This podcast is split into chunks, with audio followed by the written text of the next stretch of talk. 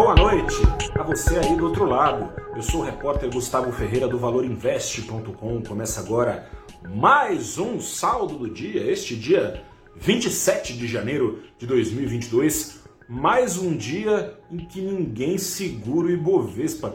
Quem segura esse Ibovespa neste 2022, depois daqueles primeiros dias que estavam com gostinho de 2022? A coisa tem mudado da água para o vinho.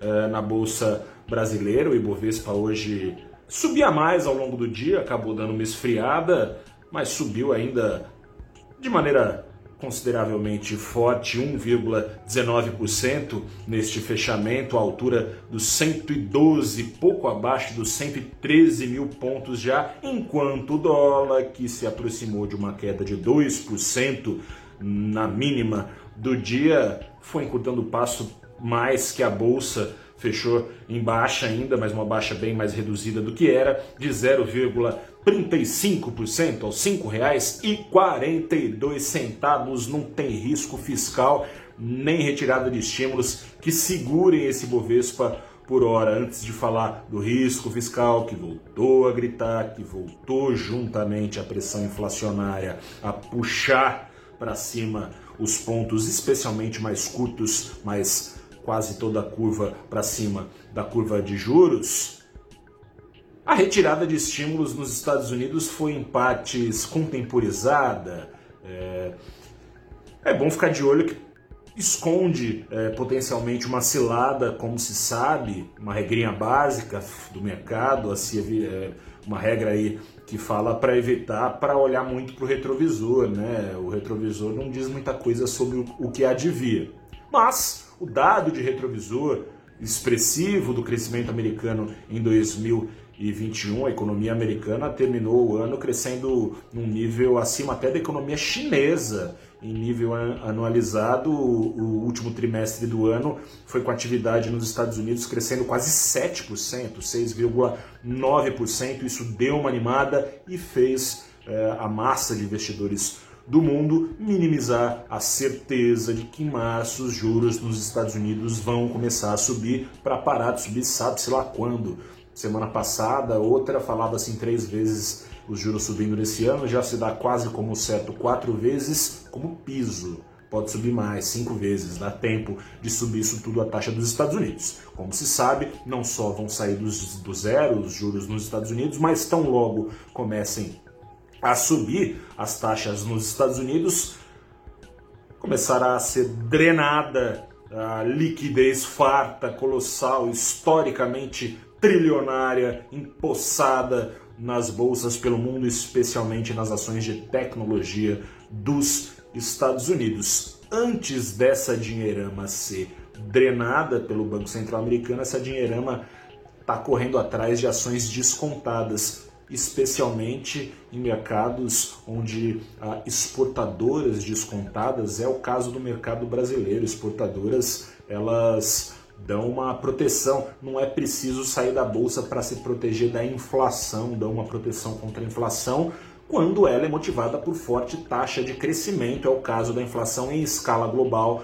pelo forte crescimento, não aqui no Brasil, forte crescimento das demais economias. A inflação acontece afinal com o preço das commodities subindo, commodities subindo significa receitas das suas vendedoras subindo e suas ações subindo até mais do que a inflação, ou seja, pagando não só a perda de poder de compra, como ainda dando um dinheirinho a mais sobre a inflação.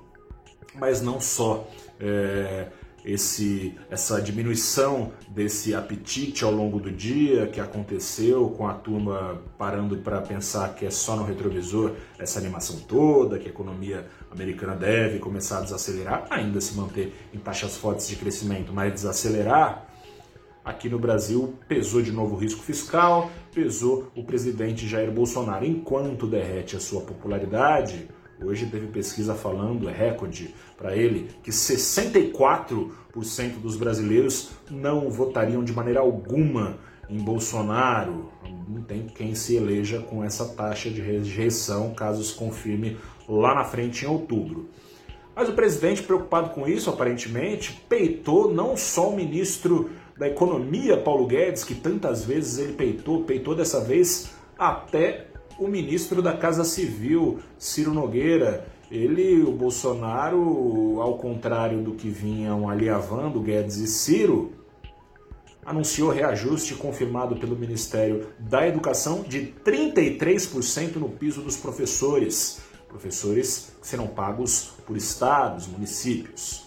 Acontece o seguinte: os ministros que tocam o orçamento, não mais só Paulo Guedes, também agora Ciro, esses ministros vinham, por causa de mudanças na regra do Fundo de Educação Básica, é, pensando em mudar a regra do reajuste também, não mais sendo reajuste é, reajustado o piso dos professores pela lei do piso de 2008. Seria feita por eles uma por medida provisória, uma regra em que o piso fosse reajustado pela inflação e não pela variação do ICMS que é recolhido pelos governadores. Inflação 10% no ano passado, variação do ICMS 33%. Bolsonaro esquece Bolsonaro que goste ele ou não dos governadores, com quem tem tanto obrigado, queira ou não, se os estados, parte deles quebrados, parte com os trincos à mostra, se os estados quebrarem, quem paga a conta é o governo federal. Aliás, quem paga a conta é, é o pagador de imposto, eu, você, todo mundo, todos nós, de braços dados. Bolsonaro se esquece disso, olhou mais para o curto prazo, Perigo à vista, mas por hora, e vamos ver até quando, né? Já já acaba o recesso parlamentar, talvez fique menos fácil. Por hora, Ibovespa para cima e estrangeiros, mirando o longo, longuíssimo prazo da economia brasileira, estão comprando o que está descontado por aqui. Eu sou Gustavo Ferreira, repórter do ValorInvest.com. Fico por aqui, aquele abraço, boa noite, até a próxima. Tchau.